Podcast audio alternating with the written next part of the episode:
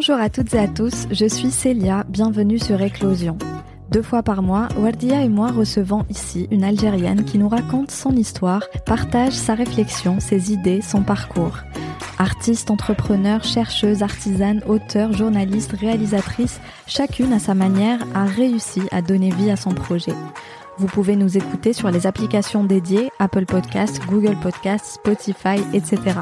Je vous invite à rejoindre la communauté Éclosion sur Instagram et Facebook en tapant Éclosion Podcast. Vous pouvez aussi nous aider à faire entendre ces voix en parlant du podcast autour de vous ou en nous laissant un petit commentaire. Wardia et moi adorons vous lire.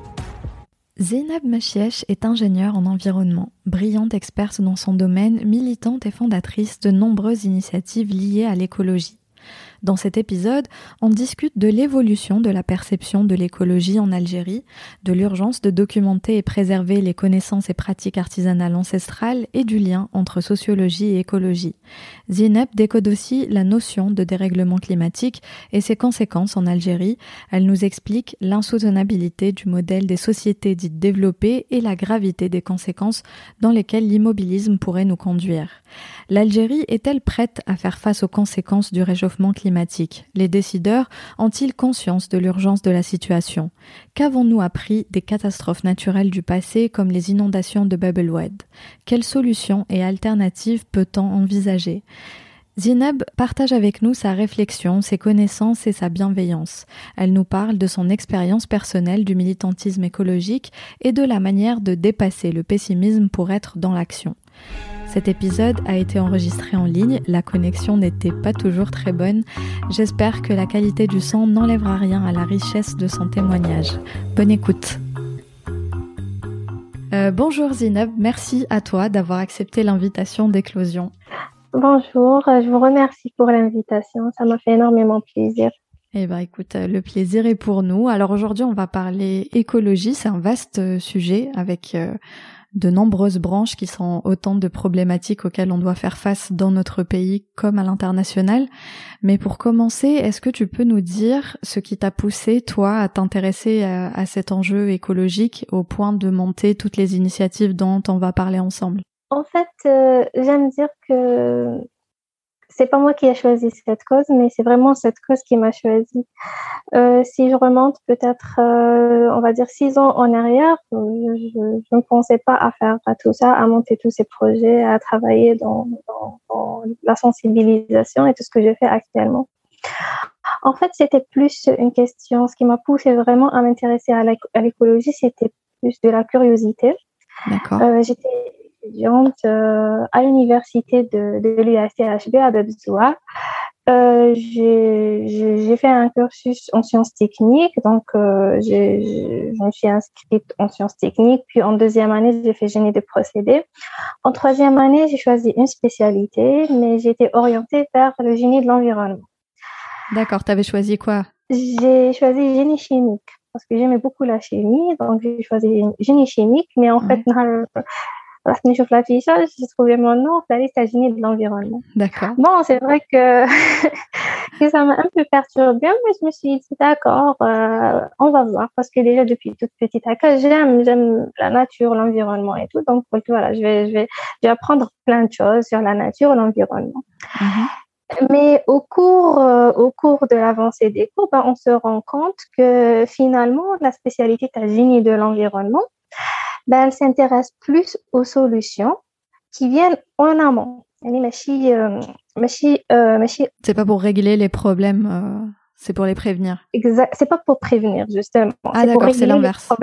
ok.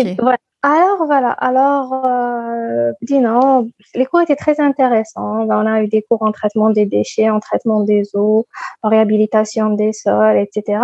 Mais Anna, je m'attendais aussi à avoir des cours de comment prévenir les problèmes écologiques, mais vraiment, il n'y avait rien sur ça. Euh, même tout ce qui est réglementation et tout. Et en fait, à ce moment-là, je me suis tournée vers le monde associatif. Peut-être que si je vais rejoindre une association, ben, je vais commencer à découvrir des solutions à comment prévenir. On va travailler sur la sensibilisation.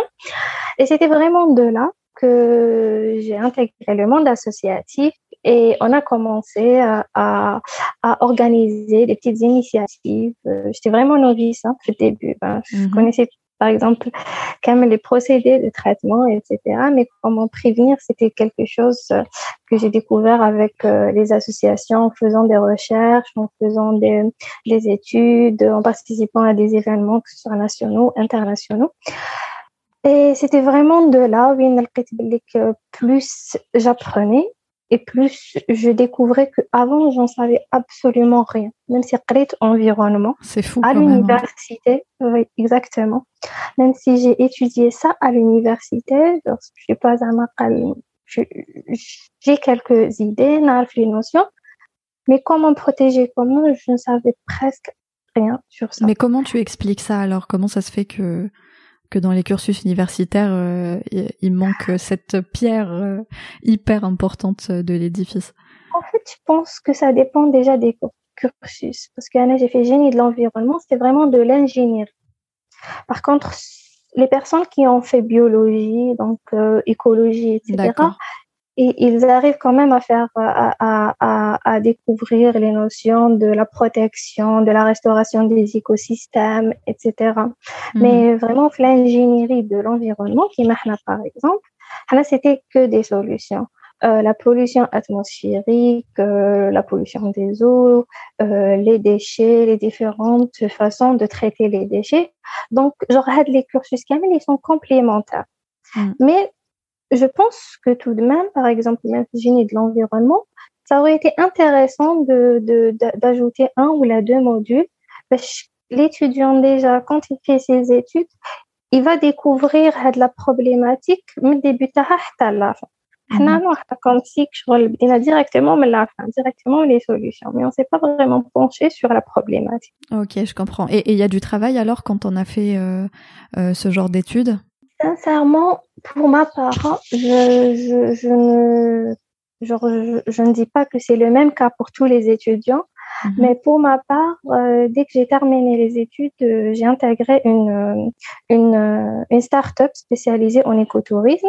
Donc vraiment, je me suis pas reposée. j'ai soutenu au mois de juin, j'ai commencé au mois de juillet à, à la start-up. Dans, dans l'écotourisme, donc c'était exactement plutôt sur sur, euh, sur sur quels aspects tu as travaillé? C'était c'était pas euh, technique pour le coup, non? Ce n'était pas beaucoup technique. Oui, ce n'était pas beaucoup technique. Euh, en fait, moi, je pense que ce qui m'a aidé, c'était vraiment l'expérience que j'ai acquise durant mes années de travail dans les associations. J'ai eu mhm. la chance de faire beaucoup de formations euh, en communication, en communication, genre on a fait vraiment le tour de la communication interculturelle, euh, professionnelle, euh, événementielle, etc. Euh, j'ai fait des formations sur le tourisme, sur la gestion de projets, la budgétisation des projets. Donc le monde associatif je peux dire qu'il m'a vraiment formée. Au début, je, quand j'étais étudiante, ben, j'étais membre fondatrice d'une association qui s'appelait Sentinelle de l'environnement. Euh, donc, j'avais le, le, poste de secrétaire général. Après, j'ai rejoint des aides Explorer. C'est une association d'exploration et d'écologie. D'accord. Euh, en même temps, j'étais euh, membre fondatrice de l'association UV. Donc, j'étais chargée de formation. Euh, c'est une association de volontariat, Youth Union for Voluntarism.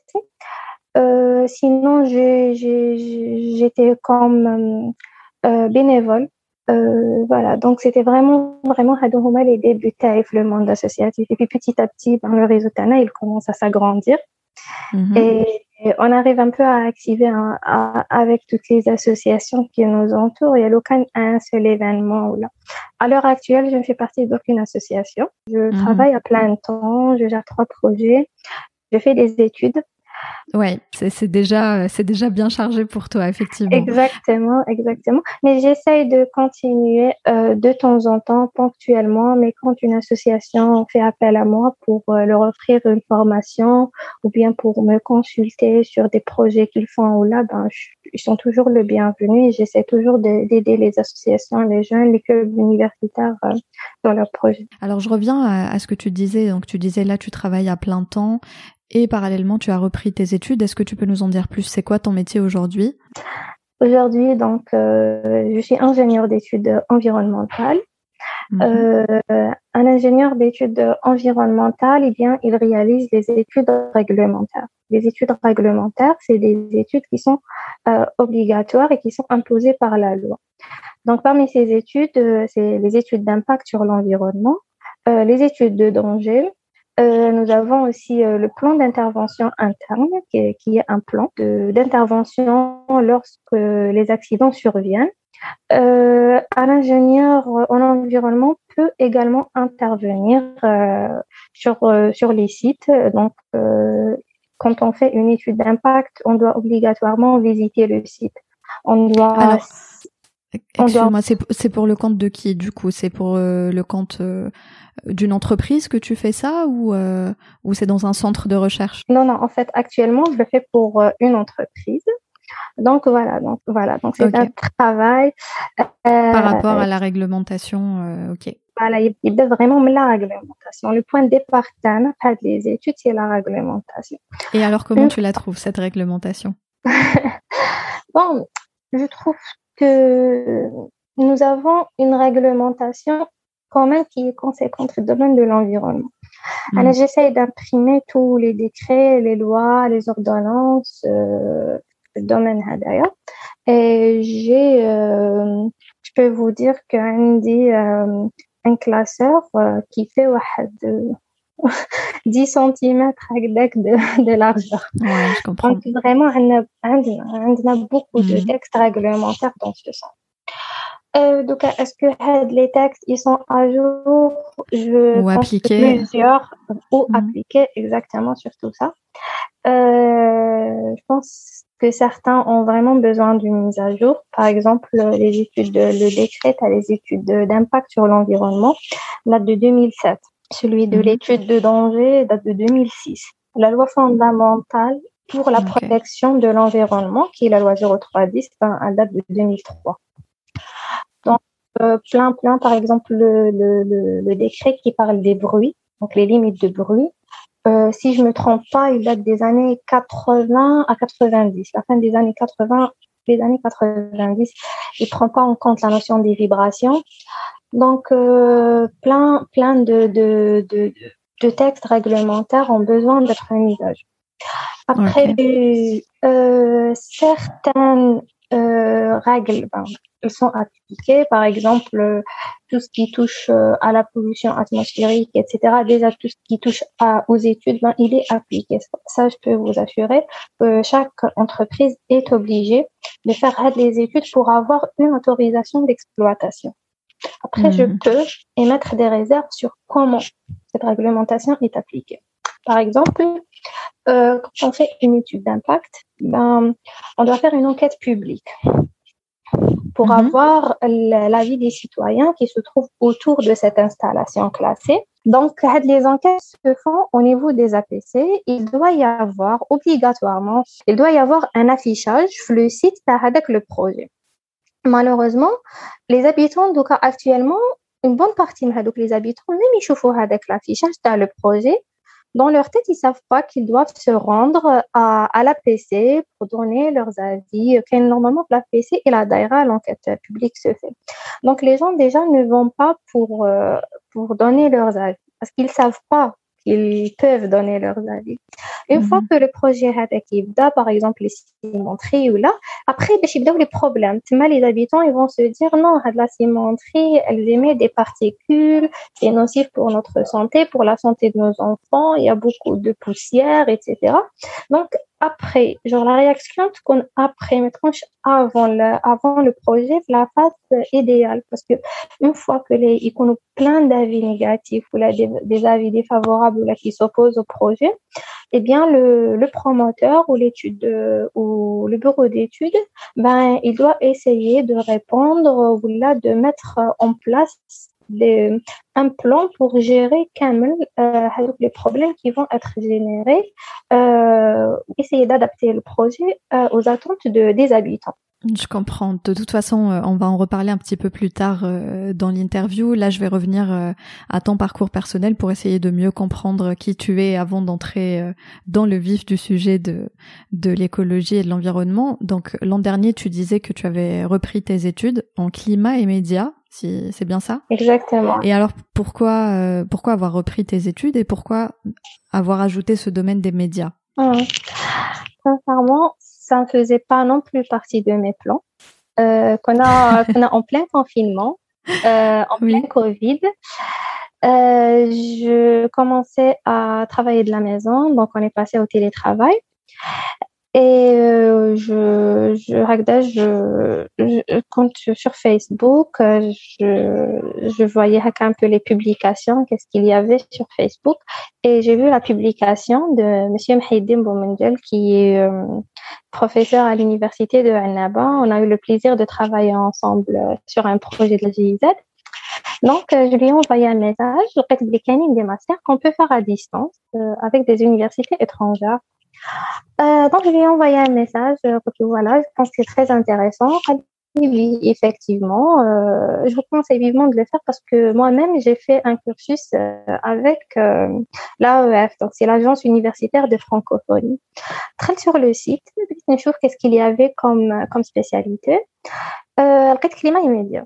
Euh, ce qui m'a poussé à choisir cette spécialité parce qu'il y a des masters sur l'écotourisme, qu'il y a des masters en HSE. Je travaille plus dans le HSE.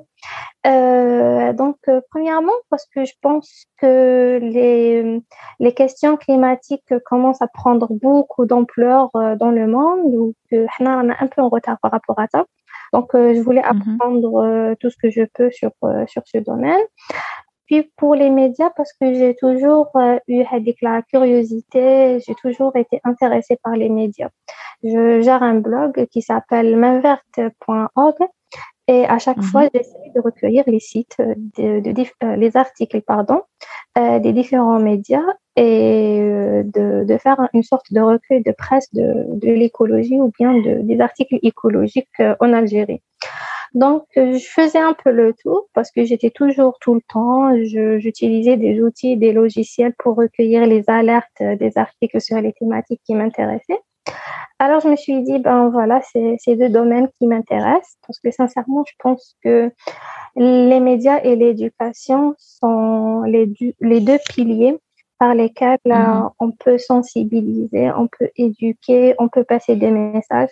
C'est un outil très, très puissant. Et si on mhm. arrive à le manier convenablement, ben on peut avoir des résultats très satisfaisants. Totalement d'accord avec toi. D'ailleurs, dans, dans un article, euh, euh Mohamed Rabah, je pense que tu dois bien connaître, qui est journaliste et auteur sur les questions liées à l'écologie. J'admire particulièrement. Et euh, il dit que que les Algériens, en dehors des militants bien sûr, ne réagissent euh, qu'à ce qui les touche ou peut les toucher directement et immédiatement en matière d'environnement. Exactement. Qu'est-ce que tu en penses, toi Comment est perçue selon toi la question de l'écologie chez nous? Je, je pense en fait que ce n'est pas uniquement spécifique aux Algériens.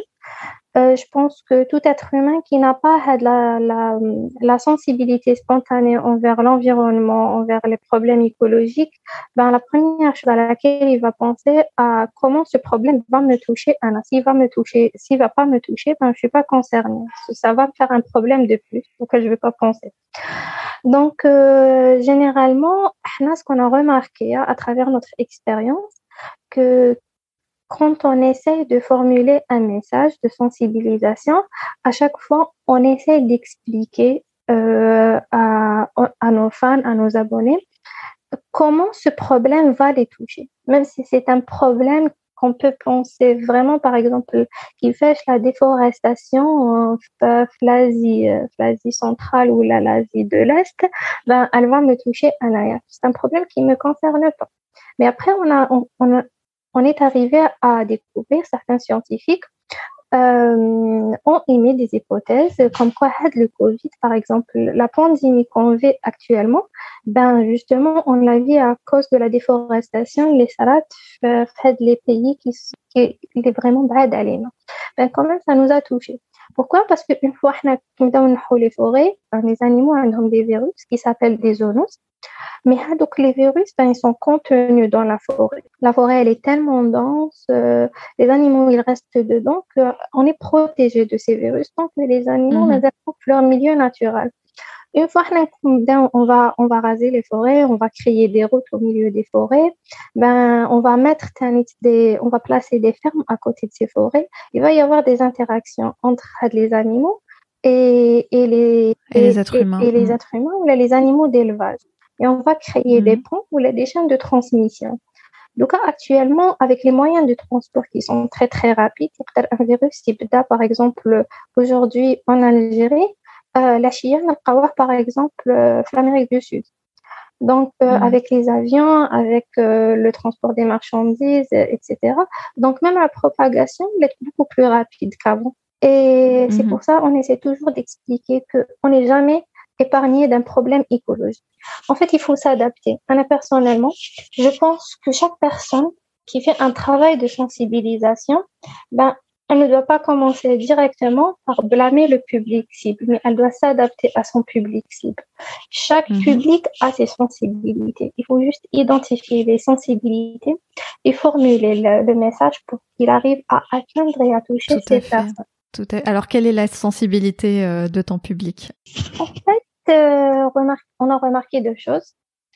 C'est que euh, le public, il est très curieux si on arrive vraiment à mhm. attiser avec la curiosité, ben, jusqu'à la fin. Donc, on a toujours, on essaye euh, un peu d'éveiller la, curiosité qui sommeille les gens. Euh, on essaye de leur poser des questions vraiment qu'ils n'arrivent pas à, à, avoir. Par exemple, on quelle est la relation entre euh, le pétrole et les médicaments? Genre à chaque fois, on essaie de leur donner des petites devinettes. Une fois qu'ils s'intéressent, ils commencent à s'intéresser à notre sujet, et eh bien c'est là qu'on commence à, à poser la problématique. Donc, euh, le public, il est sensible à, comme je l'ai mentionné précédemment, à tout ce qui touche à sa santé directement.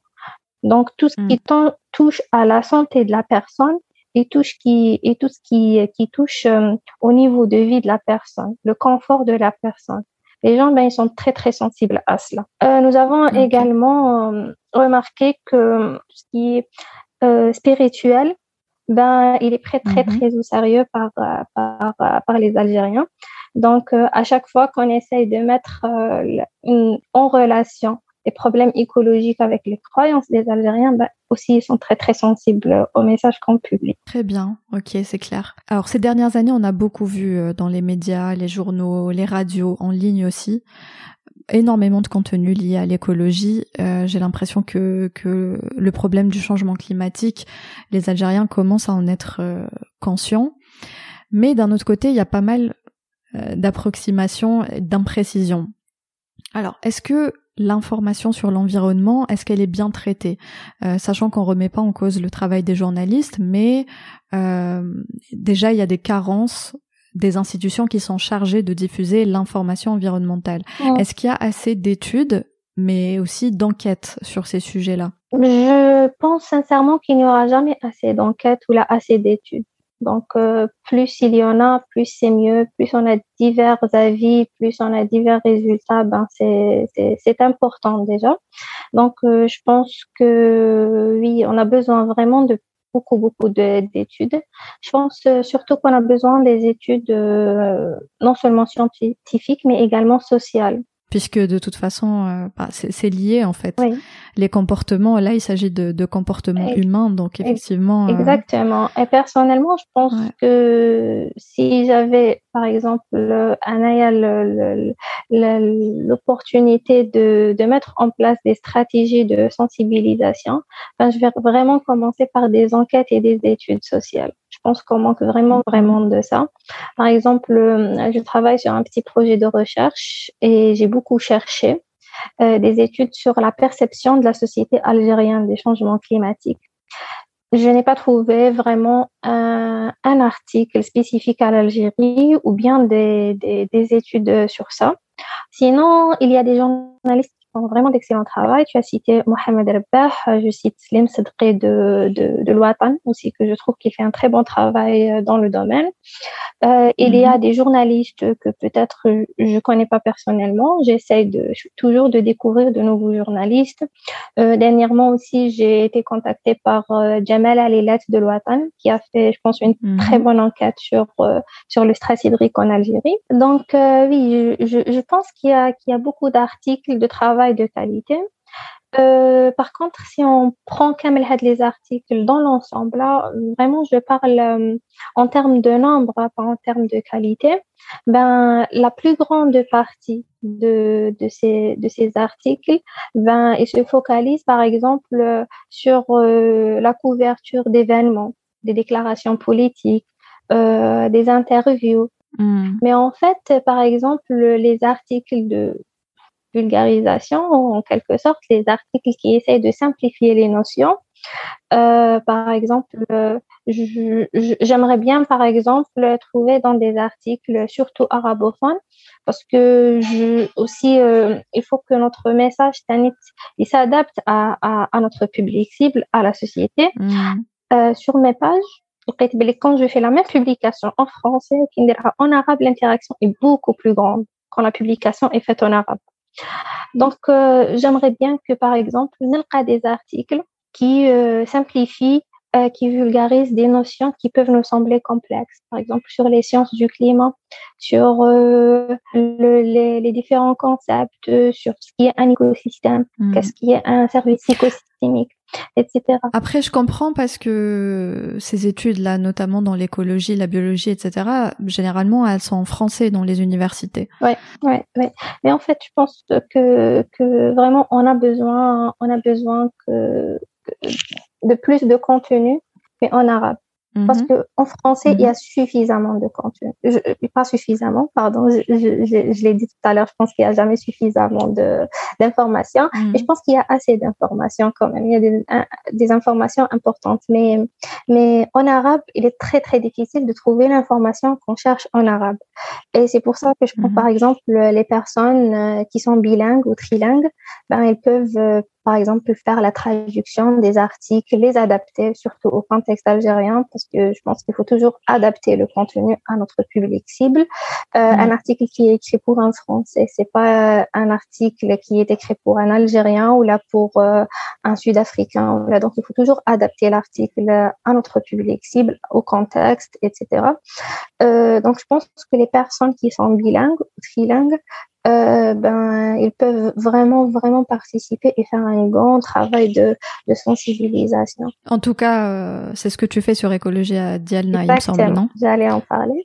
Euh, sur Écologie à Diana, ben, je peux dire que pratiquement toutes nos, publications, elles sont traduites sont traduites en arabe, de l'anglais, du mhm. français, parfois de l'espagnol. Donc, on fait appel à des amis aucun des membres de mhm. l'équipe ne maîtrise l'espagnol, mais on fait appel à des amis pour nous traduire des passages.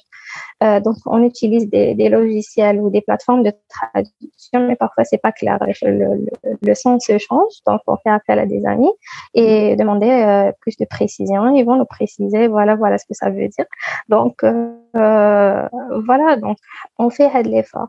C'est c'est pas pour créer un contenu de qualité, c'est pas un travail facile on a l'impression que c'est vraiment mhm. rien, mais ce n'est pas du tout un travail facile. Alors, est-ce que tu peux nous en parler, vu qu'on en parle, euh, écologie et Qu'est-ce que c'est? Combien vous êtes?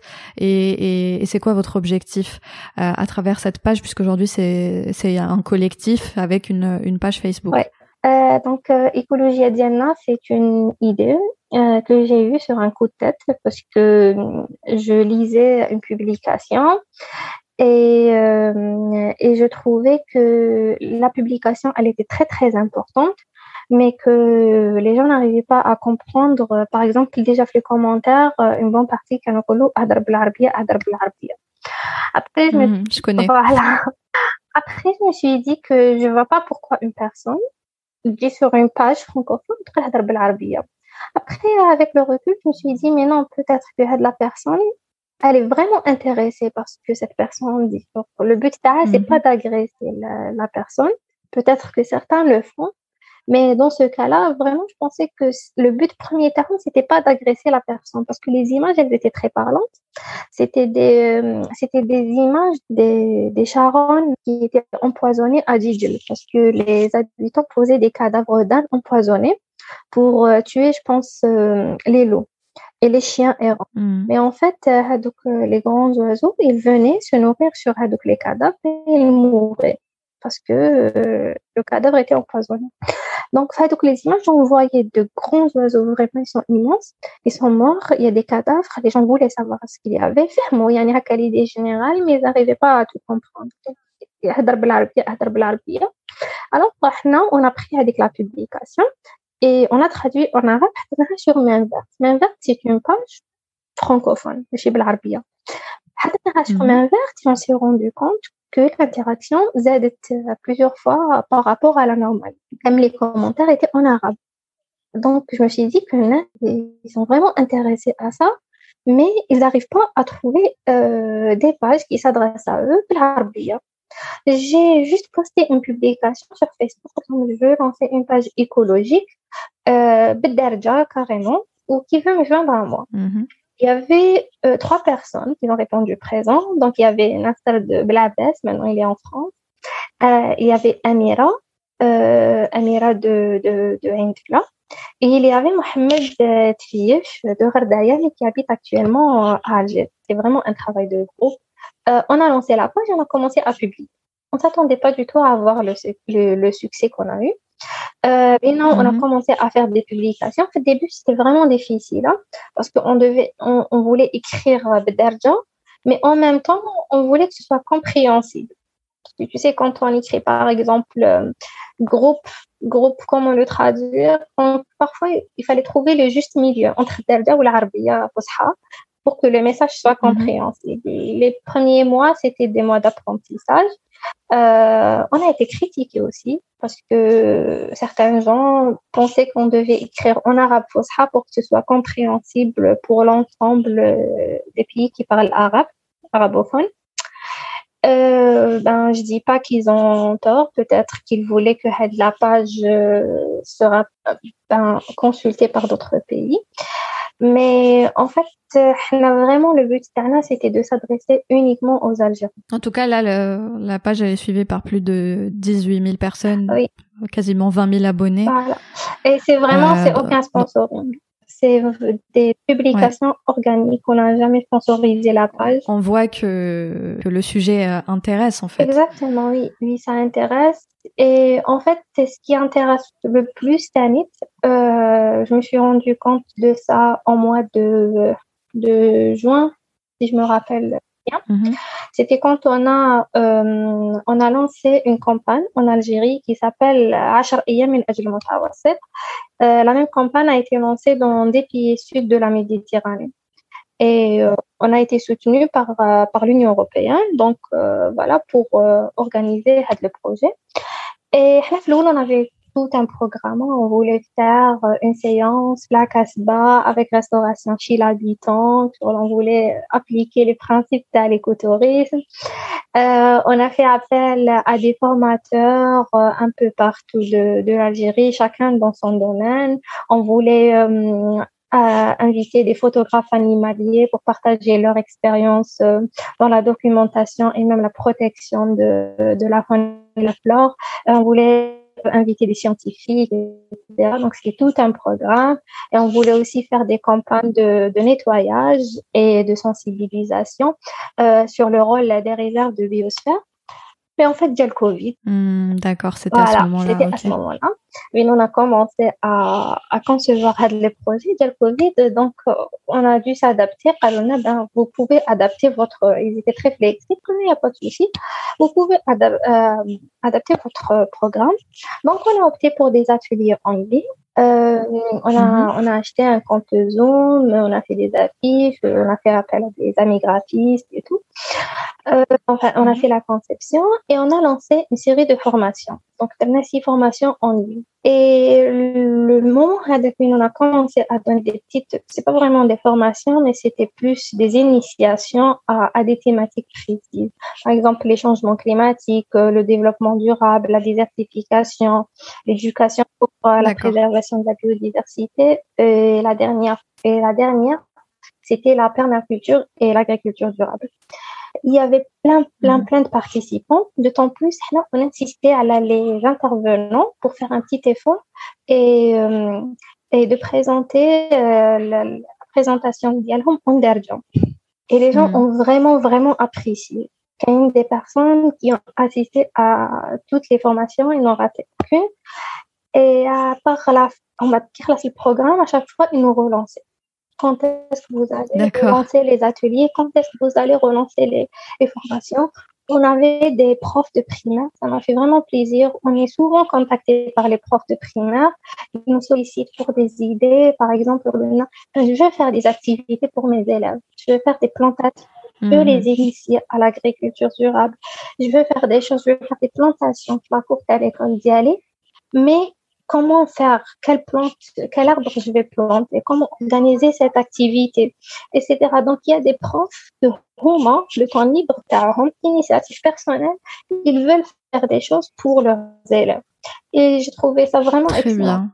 Alors, avec tout ce que tu as vu euh, en faisant les ateliers, etc., sur lesquels tu as travaillé avec euh, les autres associations, selon toi, qu'est-ce qui est peut-être pas encore suffisamment compris quand on parle des, des enjeux écologiques actuels Déjà, on se pose pas toujours les bonnes questions parce que parce qu'on n'a pas suffisamment de connaissances euh, autour de ces sujets-là, donc on ne se pose pas forcément un neuf début. Et quand au début, je me posais pas les mêmes questions que je me pose actuellement. Le les problèmes environnementaux ou écologiques, quand je dis que, par exemple, actuellement en Algérie, on vit plusieurs problèmes écologiques, la majorité me disent mais oui, c'est vrai, les ordures, les déchets, ils sont partout.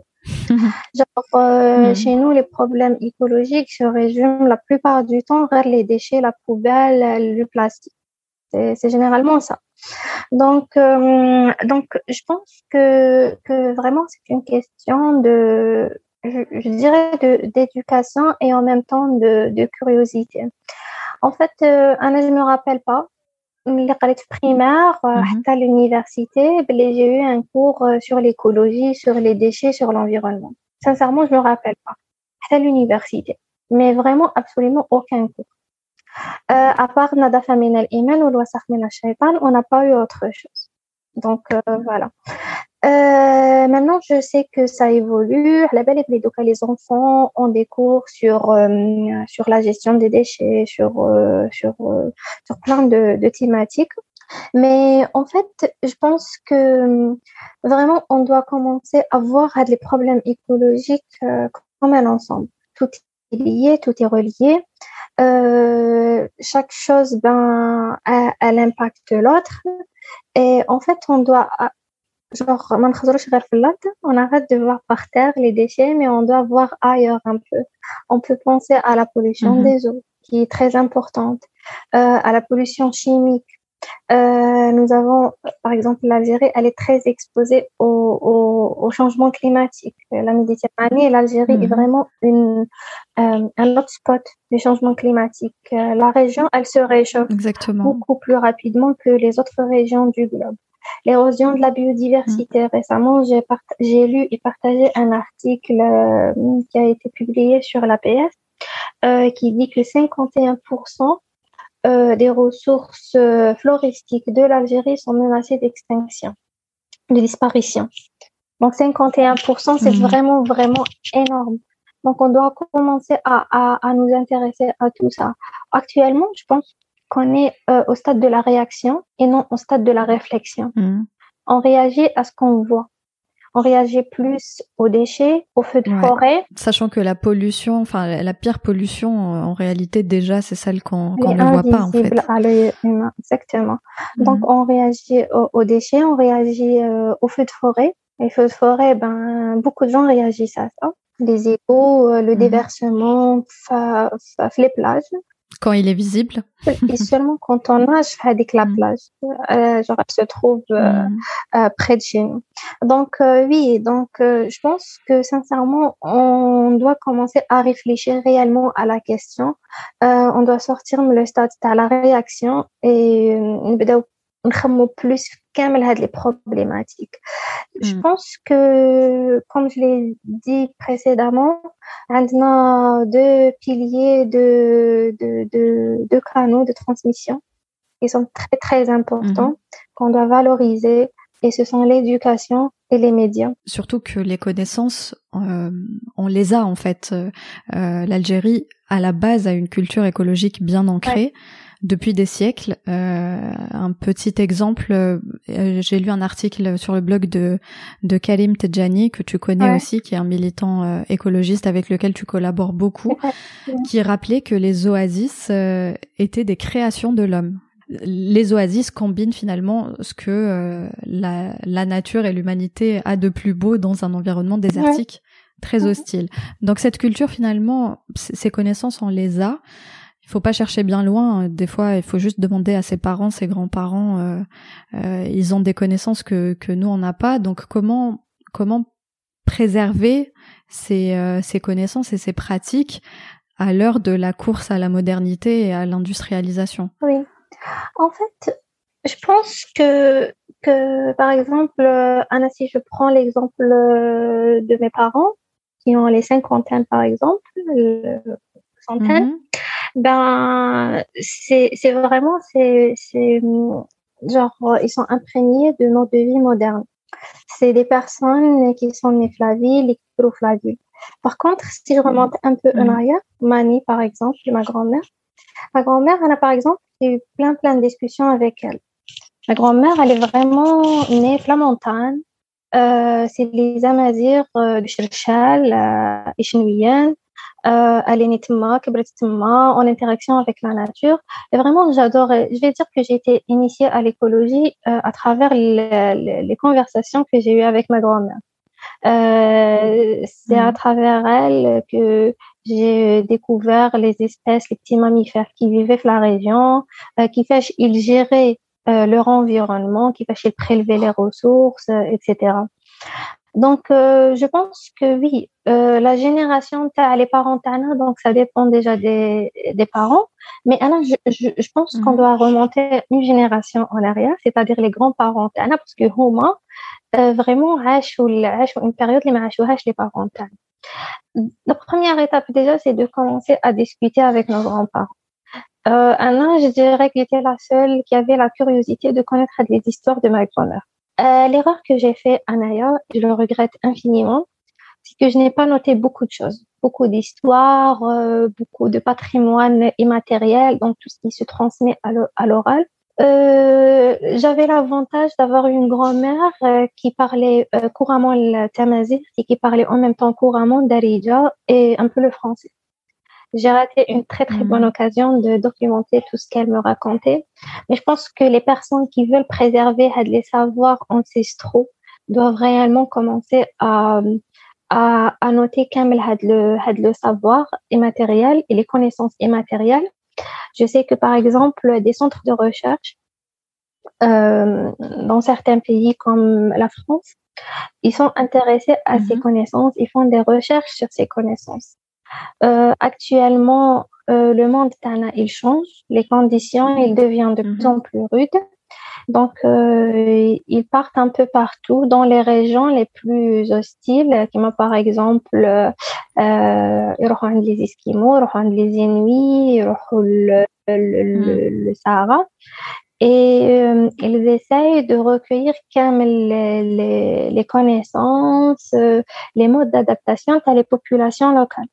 Parce que déjà, ils vivent mm. dans des milieux extrêmes. Ils ont développé des méthodes d'adaptation, que ce soit l'alimentation, l'habillement, le mode de vie, euh, quand il y a des périodes, par exemple, quand il y a des, périodes, qui la température, ils ont adapté leur mode de vie pour qu'ils la euh, les vêtements تاعهم mm. l'alimentation tout ça est adapté donc euh, donc je pense que que c'est vraiment notre responsabilité on doit documenter mm. had, had, had le savoir-faire had les connaissances c'est vraiment une responsabilité à toutes les Algériennes et à tous les Algériens je voulais vraiment travailler d'autant qu'on revient euh... oui je, je voulais oui je voulais vraiment travailler sur euh, sur cette thématique euh, pour, pour mes, mes travaux de, de recherche et pour mes soutenances de fin d'études.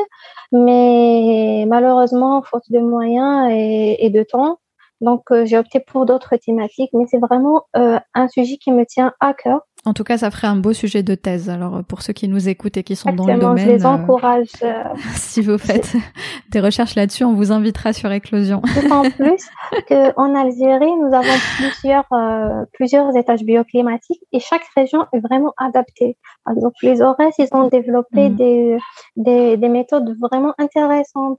Euh, l'extrême sud, ils des méthodes. Euh, le, les hauts plateaux, par exemple, la région de, de euh, dans laquelle mhm. je travaille aussi, ils ont développé euh, des méthodes d'adaptation, etc. Ouais, c'est de toute façon c'est à l'échelle de de l'Afrique et effectivement maintenant euh, les occidentaux comme tu dis commencent à se s'intéresser à ces méthodes alors que par exemple sur euh, sur la malaria, euh, le paludisme en Éthiopie, ils ont une plante qu'ils utilisent depuis toujours pour pour soigner les crises de palu qui est l'artémisia. Et tout ce temps ils ont développé des tonnes et des tonnes de médicaments, ils ont recherché des vaccins, la malaria elle tue encore partout dans le monde alors qu'il y a cette plante utilisée très très efficace et aujourd'hui euh, enfin elle existe elle était utilisée depuis longtemps en Éthiopie et maintenant euh, ça voilà ils commencent à s'y intéresser ils vont en faire de, grandes cultures etc et, donc voilà retour aux, méthodes ancestrales. l'artémisia c'est c'est l'armoise hein c'est cher c'est une plante qu'on a en Algérie donc mhm. euh, D'accord. Donc elle est beaucoup utilisée elle est en Algérie dans la médecine, dans la médecine euh, traditionnelle. En fait, euh, voilà. Donc pour euh, conclure sur sur cette question, je peux dire que mhm. Anna, en tout cas, j'ai remarqué, c'est que nos grands-parents ou les, nos ancêtres, ben ils avaient donc les réflexes écologiques. je sais que avant, mhm. Euh, quand une personne coupe un arbre, instantanément, tu elle plante 4 à 5 arbres. Mais c'est parce qu'il y a des objectifs, mais c'est parce qu'elle est obligée par la loi ou autre chose, mais juste c'est instinctivement. instinctivement. À la belle si je coupe, si je prélève l'arbre, je dois laisser d'autres arbres pour les générations qui, venir, qui vont venir avec, après moi. Euh, la société mm. algérienne, avant, ما كانش la notion de déchet. On réutilisait كلش كل حاجة, on l'a réutilisé pour produire autre chose. ما كناش نرميو. Mm, tout à fait. Donc ما كانش عندنا هاد la notion de la consommation excessive. Exactement. Et d'ailleurs, tu disais, euh, pardon, euh, euh, tu disais quand on parle écologie, les gens pensent propreté, environnement, ne pas jeter les déchets, etc. Mais est-ce qu'ils se posent la question de combien je consomme Pourquoi je consomme autant? Je pense que sûrement il y a des personnes qui se posent la question. Mais en fait, je vous raconte juste une petite anecdote. Un ami journaliste, euh, j'ai assisté, euh, j'ai été invitée à l'une de ses émissions. Et en fait, euh, il m'a posé la question parce qu'il était très étonné d'ailleurs. Allez, on a fait une émission, un numéro sur le gaspillage énergétique. Et en mhm. fait, ils avaient des spécialistes, ils commençaient à traiter la question, les divers euh, aspects, Kamel, bah, il faut pas gaspiller de l'énergie, qu'est-ce que ça coûte à l'État, qu'est-ce que ça coûte aux consommateurs, euh, comment faire des économies d'énergie. Donc, ils avaient des appels qui étaient très, très euh, enthousiastes et positifs. Après, il y avait quelqu'un qui a appelé, avec l'accent, enfin, بالدرجة قال لهم اسمحوا لي ما قستوهاش كامل avec notre avant, mhm. avec notre émission, un tant que je paye, tant que je paye ma consommation, ben, personne ne m'oblige à réduire euh, ce que je consomme. Mhm. Et je pense, je pense vraiment que la réflexion, c'est plus, euh, c'est plus, on a été beaucoup impacté par les courants philosophiques, t'as les Trente Glorieuses, t'as euh, les modes de consommation, euh, que l'être humain, ben, tant qu'il paye, euh, tant qu'il paye ce qu'il consomme, ben, il a le droit de, de consommer tant qu'il veut. Mm-hmm. Euh, à un certain moment, euh, on pensait que les ressources, elles sont infinies. Et je pense que, que nous, en tant qu'Algériens, on a été beaucoup impactés par, par cette réflexion et qui est étrangère en fait à, à, notre contexte, à nos ancêtres, à notre mode de vie, etc. Que maintenant, euh, les, les, pays du Sud, les les mêmes j'ai le droit de mhm. consommer autant que les pays du Nord. Genre, euh, un, Sauf que la planète euh, ne, ne peut pas supporter. Euh, sauf que la planète ne peut pas, supporter. Peut pas supporter. Déjà avec avec euh, les on consomme beaucoup beaucoup moins que par exemple un Américain. C'est clair. Mais on consomme quand même beaucoup. Oui, alors c'est ça. Enfin, l'Afrique, l'Afrique, c'est seulement 4% des émissions euh, globales mondiales euh, de, de CO2. Donc euh, c'est vrai que que que c'est pas énorme par rapport à, aux émissions des des autres pays. D'où effectivement la remarque euh, dont tu parles de dire ok c'est notre c'est à notre tour de de nous développer, développer entre guillemets parce que est-ce qu'on peut appeler développement euh, quelque chose qui, euh, qui, qui, met en, en péril euh, la planète sur laquelle on vit tous? Et d'un autre côté, enfin ces gens-là, à quel moment ils payent en fait pour avoir fait pour avoir fait tous ces dégâts que nous nous allons subir? Parce que d'après les, les prévisions du GIEC, donc le groupe d'experts intergouvernemental sur l'évolution du climat, il prévoit des températures et un taux d'humidité létal, donc c'est-à-dire invivable, plus de 300 jours par an en Afrique centrale d'ici la fin du siècle. Ça veut dire des millions de déplacés, ça veut dire euh, euh, voilà que toutes ces régions vont devenir euh, invivables. Et chez nous, bon, on n'a pas d'humidité, mais du coup c'est le stress hydrique, donc le manque d'eau. On en a eu un, aperçu récemment. Enfin voilà, donc c'est la grande question du siècle. Je veux juste rajouter que en Algérie, ben vraiment totalement d'accord. Je pense que l'Algérie souffre et va souffrir encore davantage du stress hydrique et de la sécheresse. Euh, D'ailleurs, mm. euh, le plan national climat de l'Algérie, qui a été publié en 2019, euh, voilà, en 2019 sur le site du ministère de l'Environnement. Donc, depuis l'année 1900, mm. la pluviométrie est en baisse en Algérie de 40% à l'ouest du pays par exemple l'Oran et Kamel, 30% au centre et 20% à l'est. L'est, il est beaucoup plus arrosé que, que l'ouest de l'Algérie.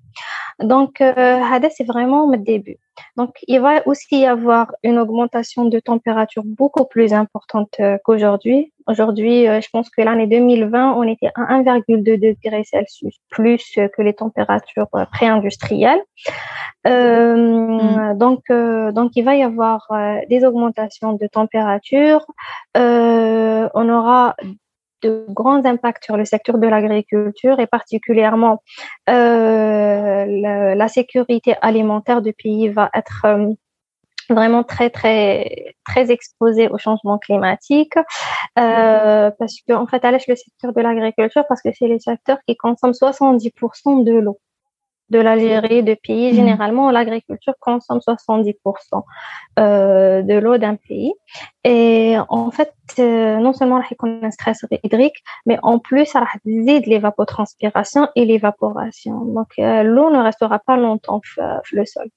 Donc, il va vraiment, vraiment souffrir. Il va y avoir des impacts sur l'habitat, sur la biodiversité en mhm. général, euh, les risques majeurs euh, tels les inondations, les feux de forêt, la submersion marine, le recul des, des traits de côte, ben, de plus en plus fréquent malheureusement. Et tout ça, c'est vraiment c'est c'est c'est dans le document officiel hein, de de l'Algérie, c'est dans le plan mhm. national du climat. Après tout que dès le GIEC, ben, il y a plein plein d'informations également sur euh, sur les rapports du GIEC. Mm. Et, et euh, est-ce que les décideurs, les gens qui, qui votent les lois, mais aussi ceux qui les font appliquer, est-ce qu'ils ont les outils pour comprendre ces enjeux euh, écologiques?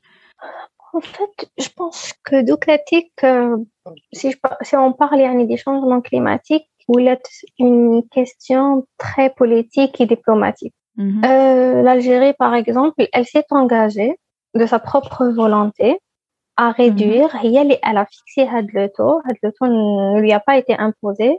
Donc l'Algérie s'est engagée à réduire euh, ses émissions de 7% de gaz à effet de serre. Mhm. Donc c'est vraiment un engagement qui a été pris. Euh, donc on va réduire nos émissions de 7% avec nos propres moyens. Et si nous recevons des aides étrangères, ben, on s'engage à réduire nos émissions de 22%. Donc l'Algérie, elle s'engage, euh, elle s'engage d'elle-même euh, dans des, des coopérations et, internationales. Mais sur le terrain, ça donne quoi ces, euh, ces engagements? Sincèrement, je pense que sur le terrain, ça évolue très très lentement c'est dangereux en fait parce que hum, le climat, il évolue rapidement. D'ailleurs, il évolue plus rapidement que ce qui a été estimé par les scientifiques. Donc, euh, nous, autant qu'un pays exposé, euh, dernièrement, on a, on a donné une formation sur euh, les changements climatiques à un groupe d'artistes et une dame a dit, ben, du cas, déjà, on sent et on vit les changements. On les vit. Ils sont visibles. Ils sont visibles, exactement on commence déjà à subir les conséquences des changements climatiques. Et je ne veux pas être euh, pessimiste, mais je pense que ça va s'intensifier. Donc, genre, ça va pas arranger si on fait rien dans les années à, venir. En fait, je pense que l'environnement n'est pas vraiment pris euh, très, très, très au sérieux. Euh, même si, mm. par exemple, nous avons des, des, des, plans, nous avons des stratégies, nous avons des rapports, nous avons des collaborations, etc.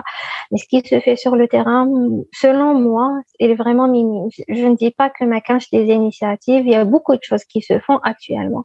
Mais est-ce qu'on se prépare? À ce qui va venir? Est-ce que c'est à la hauteur de Exactement. Des enjeux, ouais. Parce qu'on a des plans dans, dans, dans certains pays, on a des plans mm. d'adaptation et des plans d'atténuation. Parce qu'on a les plans d'adaptation et les plans d'atténuation? Parce qu'on est déjà prêt euh, aux futures euh, inondations, les aux futures tempêtes? Mais actuellement, je suis à mm on réagit toujours mm. on avale il y a des inondations et c'est vraiment chaque année le même scénario alors je me dis que depuis les mm. inondations de Bebloued que j'ai vécu que j'ai vu en direct parce que j'habitais à Bebloued à l'époque euh, mm. j'ai vécu avec les inondations c'est vraiment à, à, chaque fois quand j'ai la chair de poule c'est par exemple, les personnes qui n'ont pas vécu ça peuvent aller sur YouTube et les, les vidéos, elles sont disponibles. Et euh, Anna, je pensais que ça va plus se répéter parce que c'est quand même énorme. C'est 700 morts, c'est des centaines de mm. disparus, c'est des milliards de pertes économiques. Euh, donc, euh, depuis 2001, c'est quand même énorme. C'est 20 ans, disons 2001. Qu'est-ce qu'on a fait mm. depuis? Qu'est-ce qu'on a fait depuis 2001 Donc, euh, il y a eu des réactions. Euh, après le, le, les séismes de Boumerdès en 2003, on s'est eu 2000 morts ou un peu plus. Après 2003, a une loi. Parce qu'en fait, qu'est-ce que le séisme à 2003 On s'est rendu compte que, en fait, on ne sait pas gérer ce genre de cas. Alors, j'ai une loi, la mhm. loi 0420, dans les risques majeurs. Voilà, qui fait quoi, l'information, la prise en charge par l'État, etc., etc.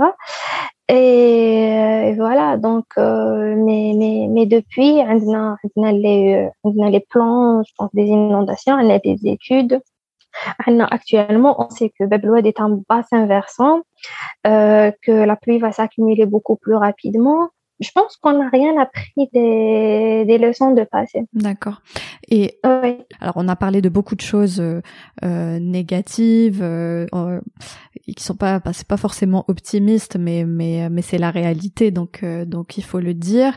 Et on passe tous par cette phase de prise de conscience à un moment donné de la situation qui est alarmante, mais parfois on, se dit que ça nous dépasse. Euh, comme on, on, a dit que l'Afrique c'était que 4% des, des, émissions de CO2. Alors comment on dépasse cette forme de pessimisme et le côté euh, tout est foutu, on n'y arrivera jamais?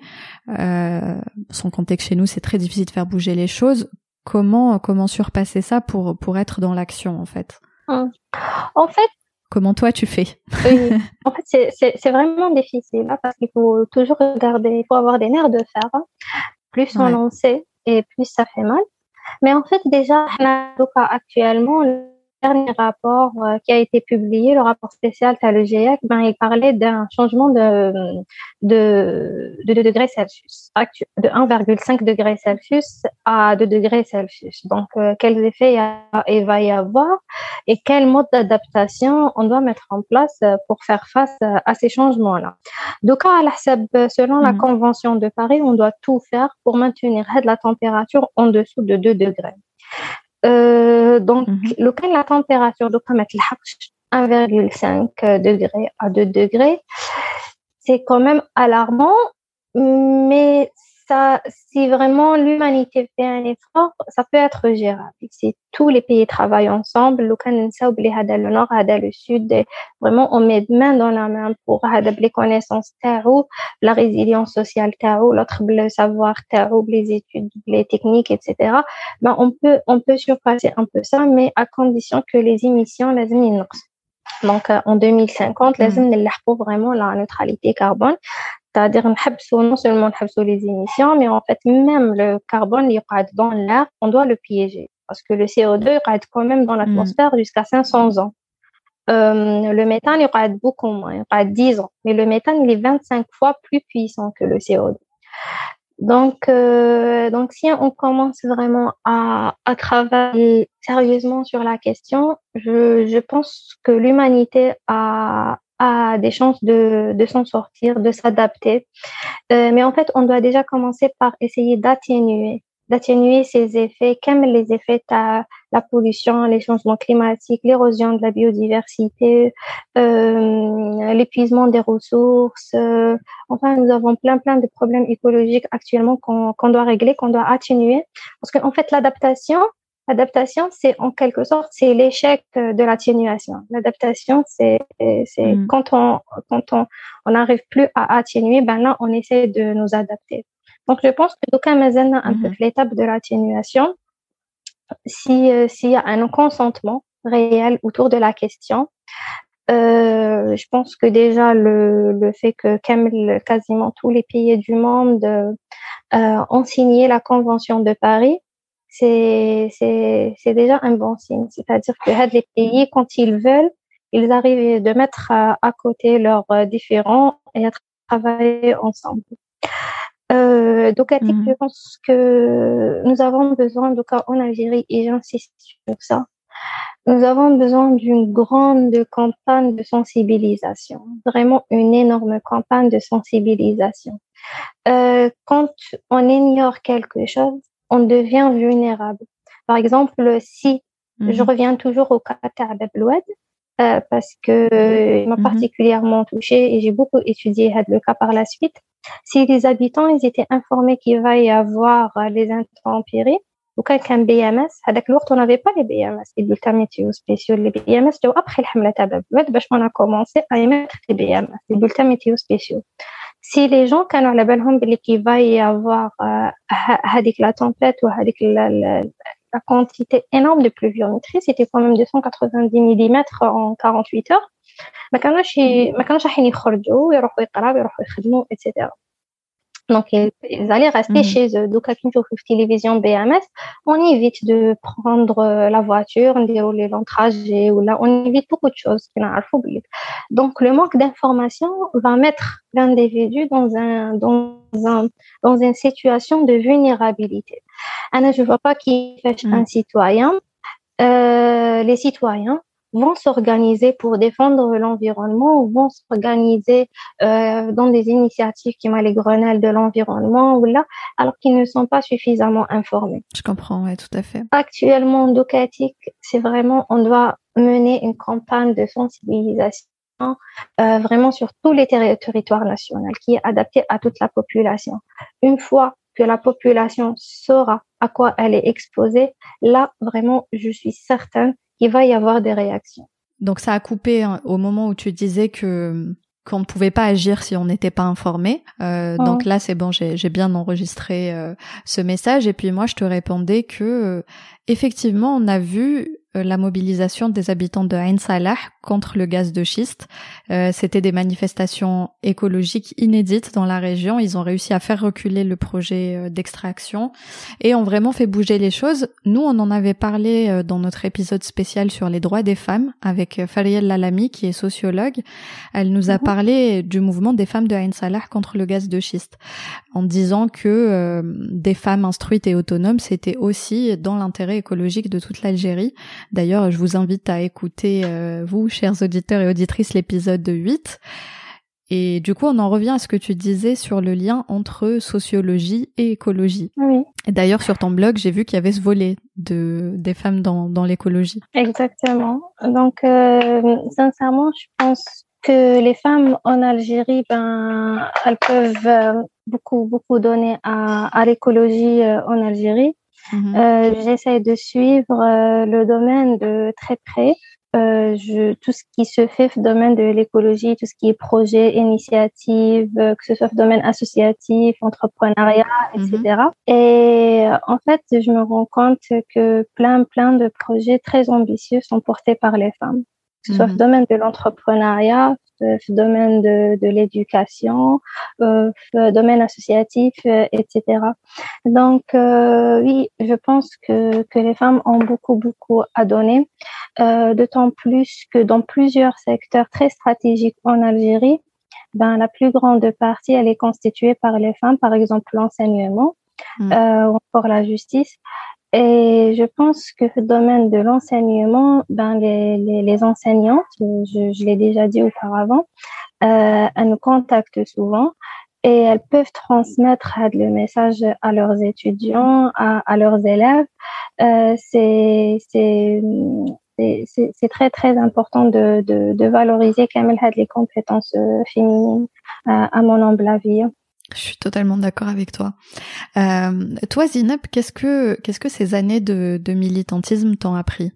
Donc, euh, en fait, euh, le militantisme m'a appris à rester à l'écoute de, de toute personne qui a un message à passer, parce que en fait, ça peut être euh, un, seul mot peut être très très révélateur. Donc, si on arrive à bien écouter, euh, on arrivera peut-être à identifier certains problèmes qui sont passés inaperçus pour pour d'autres personnes. Mmh. Je pense aussi que travailler en réseau, c'est important. Euh, par exemple, le réseau des écologistes euh, ne cesse de prendre de l'ampleur en Algérie dans plusieurs domaines. Donc, euh, je disais qu'il était très, très important de, de, construire un réseau et de travailler ensemble.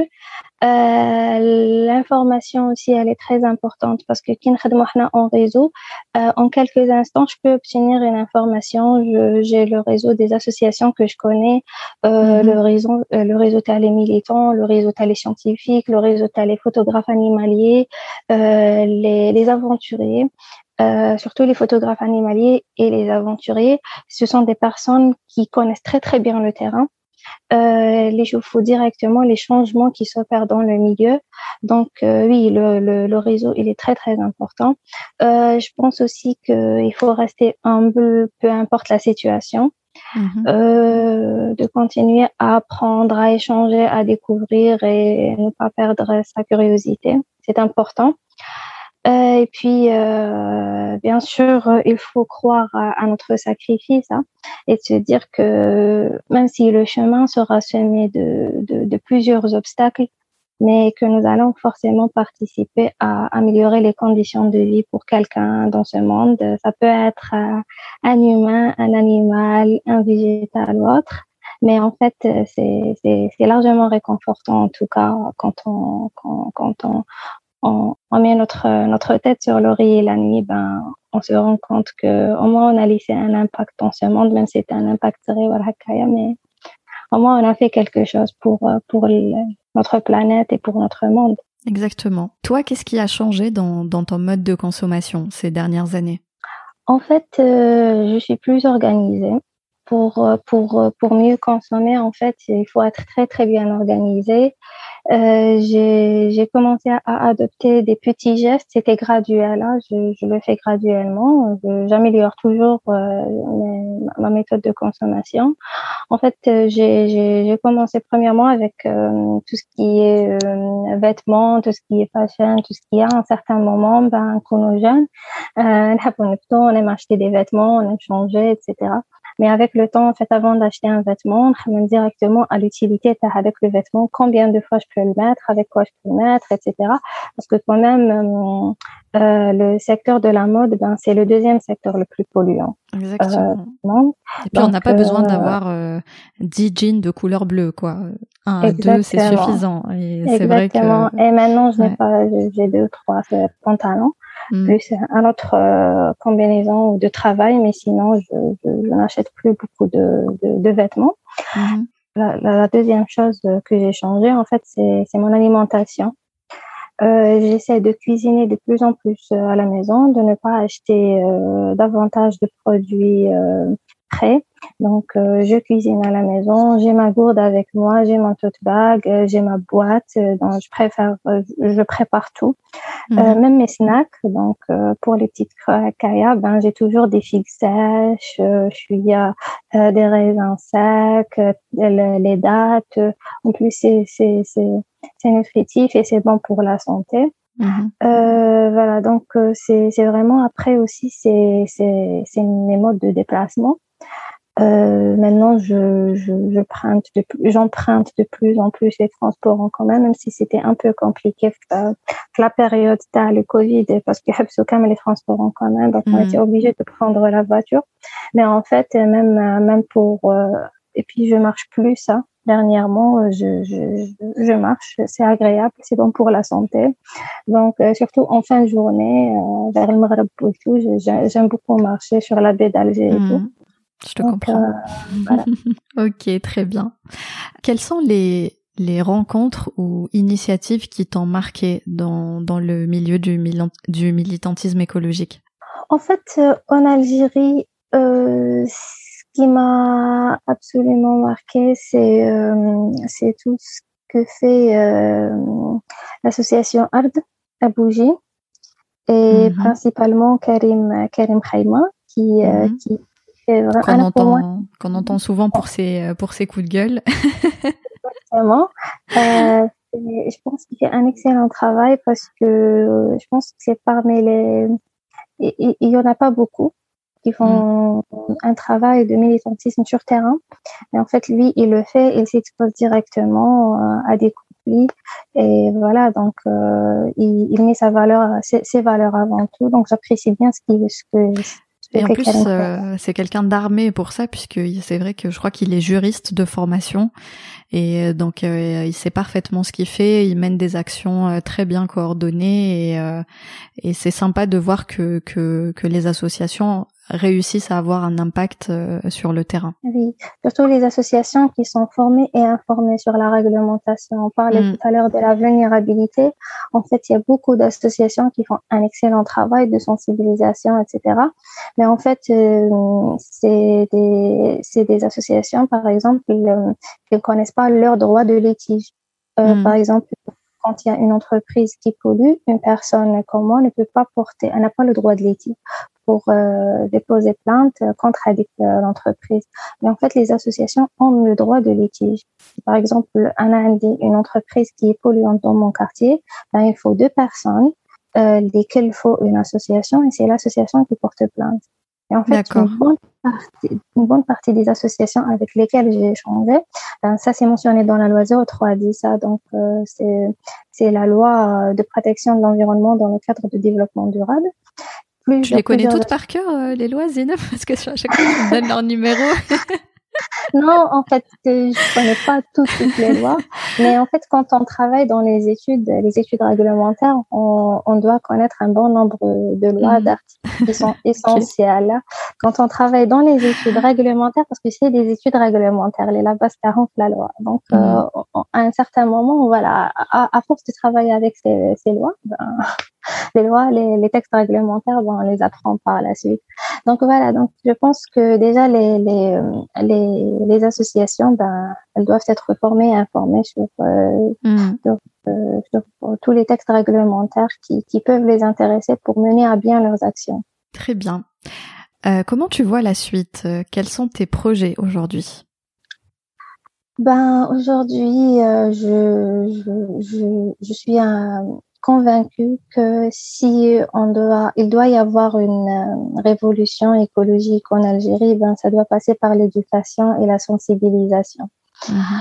Donc, euh, je pense que par la suite, et c'est peut-être euh, l'acheminement logique de, de ou la, la, la, finalité logique de, de mon parcours, c'est de me lancer dans un projet. Je ne sais pas si ce sera dans le cadre associatif ou bien dans le cadre de l'entrepreneuriat social. Je pense que mhm. l'entrepreneuriat social n'a pas encore un cadre légal en Algérie. Je suis pas sûre, mais je pense qu'il n'a pas encore un cadre légal. Donc, euh, j'aimerais bien travailler sur euh, sur la conception des supports et tout ce qui est jeux pédagogiques, euh, la conception des formations. Je le fais pour moi, je le fais pour les autres et j'aimerais bien le faire euh, dans un cadre légal.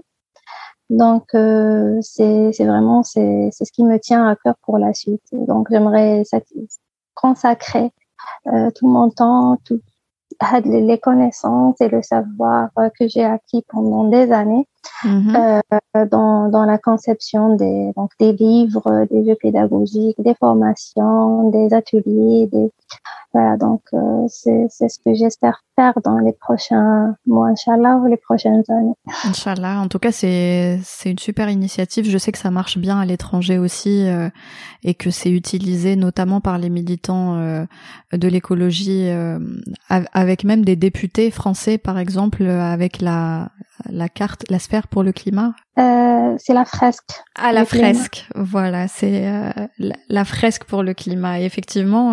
Ouais Ouais, c'est utilisé même avec des députés pour pour expliquer. Euh... Et, et c'est utilisé même en Algérie. Et je pense justement que la représentante de la fresque du Clément, ben, euh, je pense que quand a une représentante de la fresque de Clément en Algérie, euh, elle s'appelle euh, Lina.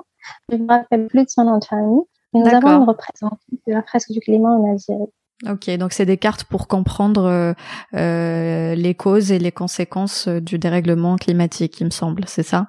Voilà, et de mieux comprendre en fait le climat. Euh, c'était pas seulement euh, les grandeurs météorologiques, mais en fait le climat c'est différent parce que on doit avoir des données sur sur une durée de 30 ans parce que si c'est très court, on va pas pouvoir voir les, les changements. Donc le climat, c'est vraiment sur 30 ans. Et en fait, le climat, c'est tout un système. C'est vraiment un système climatique. Donc euh, le climat, en fait, c'est le résultat des interactions entre l'atmosphère, la lithosphère, la cryosphère, euh, euh, l'hydrosphère. Et voilà, donc c'est cinq, il y a cinq composantes du système climatique et, et la biosphère. Voilà. Et le climat, c'est vraiment le résultat de l'interaction entre ces cinq systèmes, ces grands mhm. systèmes. Alors, si on veut suivre euh, euh, l'actualité de, de l'écologie en Algérie. Où est-ce qu'on peut se renseigner? Quels sont, toi, les, les sites, euh, les gens que tu suis euh, pour, pour te tenir au courant? En fait, euh, en Algérie actuellement, euh, moi j'aime beaucoup euh, le, le site de Karim Tidjani. C'est le premier en Algérie d'ailleurs, c'est Noara. Mm-hmm. Euh, portail écologique. Euh, J'aime euh, aussi, euh, il y a des, il y a des, des, il y a des rapports, par exemple, qui sont émis par les les organisations officielles qui m'ont par exemple le ministère de l'environnement, la, FA, la, la FAO, euh, la, la GIZ, tous ces organismes-là, ben, ils émettent des articles euh, très très intéressants. Euh, il y a aussi des pages sur les réseaux sociaux qui font un bon travail de sensibilisation. Mhm. Euh, je sais que par exemple euh, euh, Recycler, Recycler qui est une start-up de recyclage en Algérie, et ils mhm. font un, un bon travail de, de sensibilisation. Euh, vous m'avez parlé de la page de Adla Yadi, je trouve aussi qu'il fait un très très bon travail, qui est très mm -hmm. engagé. Make Algeria clean again. Voilà, Make Algeria green clean again. Green clean again sur Instagram Et je sais pas s'il a une page Facebook. Ouais. Il a également, oui, il a également une page Facebook. Adel Ayadi, qu'on salue, qui était le premier à, me parler de toi et suivi de Kalim Tejani justement, qui m'ont tous les deux orientés vers toi et que je remercie. Que, que, que je remercie également. Donc voilà, sinon il y a il y a il y a notre page mm-hmm. Écologie Adiana aussi. Euh, Écologie On produit voilà, on produit du contenu en en, en Darja. Et main verte. main verte. Il y a aussi un autre un autre euh, programme. En fait, c'est plus euh, c'est plus des des visioconférences. c'est c'est Diwan de l'environnement. Donc les Diwan de l'environnement qui est une initiative euh, créé par euh, Karen Tijani et moi-même. Donc, on propose des, des, des, des gardettes, des gardettes écologiques autour de thématiques très intéressantes avec des invités euh, de partout de l'Algérie et même en dehors de l'Algérie.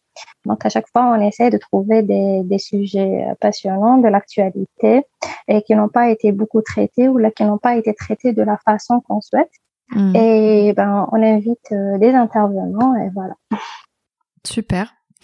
Euh, on essaiera de mettre toutes les références dans les notes de l'épisode. D'ailleurs, je veux bien que tu m'envoies les liens dont tu m'as parlé pour les rapports, etc. Je les mettrai euh, dans les notes de l'épisode pour les gens euh, qui, qui, souhaiteraient aller plus loin. Est-ce que tu as un livre à nous conseiller? Oui, en fait, pour les livres, il y a plein de livres que je peux vous conseiller. Euh, en fait, parmi les, auteurs que, que, que, je lis et que j'aime lire, euh, par exemple, autour de tout ce qui est critique, autour euh, de développement durable, de l'écologie politique, j'aime beaucoup Serge Latouche et Dominique Bourg. Mhm. Euh, en Algérie, ben j'aime bien euh, Mohamed Arbah. Il a deux livres, je pense. J'ai lu l'un de ses livres, c'est euh, Risque écologique en Algérie, quelle riposte. C'est un mhm. excellent livre. Je le cherche. Euh, malheureusement, je voulais le lire pour préparer cette interview, mais je ne l'ai pas trouvé. À, eh ben, à la fin, je vais vous donner l'endroit où vous allez le trouver. Ah, ok, super. Et en fait, il y a aussi euh, Mahi Tabit Awel, qui est un Algérien de Tlemcen qui a travaillé beaucoup sur la question du climat et avec l'organisation météorologique, qui a mhm. plusieurs livres sur la thématique. Euh, il y a un très très très bon livre qui est cité plusieurs fois dans le plan national de climat en Algérie, euh, qui s'appelle Changement climatique. Euh, ça c'est en ce qui concerne les auteurs algériens. Euh, sinon, par exemple, euh, j'aime bien aussi euh, Gilles Reinstein, qui est un de mes profs. Donc, tout ce qui concerne la paléoclimatologie, tout ce qui concerne l'histoire du climat. C'est un excellent auteur. D'ailleurs, actuellement, il propose même des podcasts mm-hmm. sur Twitter. Je vais aussi chercher le lien. voilà, donc c'est les auteurs que je lis le plus. D'accord. Euh, voilà, je reviens sur ce, pardon, sur ce sujet du coup de, vu que tu parles de ton prof, du, du master à distance, parce que ça peut-être, mhm. ça peut peut-être en intéresser euh, certaines ou certains qui nous écoutent. Euh, donc c'est possible de suivre un master à distance depuis l'Algérie? Oui. En fait, euh, on peut pas suivre tous les masters, il y a une liste, je pense, de plus de 80 masters qui est proposée. Pas forcément en euh, France. C'est des universités, c'est qu'est-ce que c'est C'est c'est des universités, oui, c'est des universités. Donc toi, tu, tu le fais, tu le fais où ton master?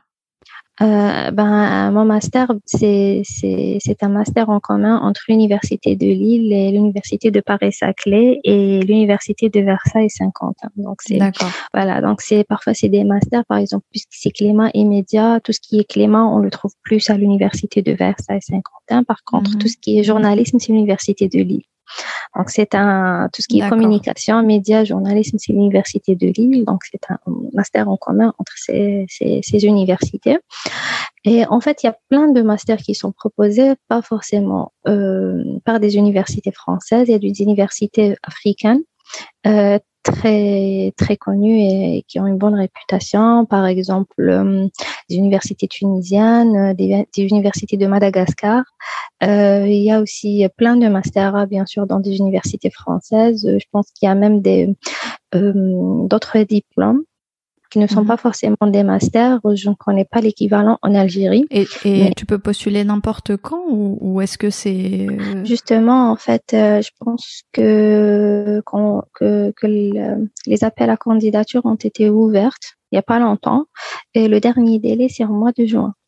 mois de juin Ok, bon. Mois de On juin. poste cet épisode dans la semaine, donc euh, Oui, donc il Si peut je vais également, euh, voilà, ouais. donc je vais Mhm. également euh, vous, vous donner le lien super. pour les personnes qui souhaitent s'in- inscrire. Et en fait, il- ce qui est le plus important pour Mhm. assurer ces personnes, c'est que toutes ces universités, elles sont représentées en Algérie par l'AEF, donc l'Agence universitaire de francophonie, qui se trouve à l'intérieur de Babzouar. Donc, il faut en premier temps une première inscription en ligne et en deuxième temps, ben, il faut s'inscrire euh, au niveau de l'AEF et c'est là où vous allez euh, avoir euh, voilà, le, le, le, le loquet final pour commencer vos, vos cours. Ok, les cours, c'est c'est quoi? C'est des c'est des vidéos, c'est c'est des c'est fait, des lives, euh, les cours, pour mon cas, je ne sais pas si c'est le cas pour tout le monde parce que je sais qu'il y a des personnes qui doivent se déplacer à l'AEF pour passer des examens. Ce n'était pas mon cas. Mhm. En fait, euh, Anna, par exemple, j'avais un mot de passe, un identifiant. Euh, je devais rentrer sur Moodle, l'application Moodle. C'est une plateforme d'apprentissage en ligne. On a des cours. Et en fait, de- pour chaque unité d'enseignement, on a eu huit unités d'enseignement, neuf, pardon, neuf unités d'enseignement. Et pour chaque unité d'enseignement, en fait, soit on a des, deux, des, des examens en ligne, donc euh, tu ouvres la plateforme à une heure précise que tu choisis, bien sûr, euh, toi-même. Tu dois aller, par exemple, à 20h, tu as une heure et demie pour répondre aux questions. Okay. Et puis après une heure et demie, ça se referme. Et on a aussi des articles à écrire, des recherches euh, bibliographiques, plein, plein de choses mm. qu'on doit euh, euh, uploader directement sur, euh, sur la plateforme. Donc, les évaluations TANA, hein, c'est plus des, des, articles à écrire, euh, des petites études, euh, des petits projets de recherche euh, qu'on emploie directement sur, euh, sur, sur le site. Et puis, euh, nous avons euh, chaque euh, période, par exemple, euh, après une semaine de l'ouverture de, de, de l'unité de, de l'enseignement, nous avons une classe virtuelle en direct avec les profs. Ok, c'est en direct. Voilà, voilà. c'est parfait. Voilà, où on peut poser les questions. Une classe virtuelle peut durer d'une heure jusqu'à trois heures, ça dépend des questions qu'on a et voilà. Et pour euh, voilà, donc et, et les profs sont là pour répondre à nos questions, donc euh, ce qu'on n'a pas compris dans le cours, etc. Parfait. Bah écoute, euh, j'ai plus qu'à te remercier, Zineb. Merci beaucoup pour ton temps et pour toutes ces informations que tu nous as données aujourd'hui. L'interview était un peu spéciale. On n'a pas eu euh, que ton parcours, on a aussi eu énormément de, de, de news, d'infos. Donc c'était hyper intéressant. Merci beaucoup à toi d'avoir partagé ça avec nous. C'est moi qui vous remercie. Je vous remercie pour la pertinence des questions, pour euh, tous les échanges qu'on a eus. Donc, ça m'a fait vraiment plaisir avec ça. Avec plaisir. Euh, merci Zineb encore une fois et merci à vous, chères auditrices et auditeurs. Bravo, vous êtes restés avec nous jusqu'au bout et vous avez bien raison parce que l'écologie est un enjeu majeur de notre siècle sur lequel chacune et chacun d'entre nous peut agir à son niveau. J'espère que cet épisode vous aura donné envie de creuser le sujet. Vous trouverez toutes les références citées dans les notes de l'épisode. Prenez bien soin de vous et de notre environnement et à la prochaine éclosion.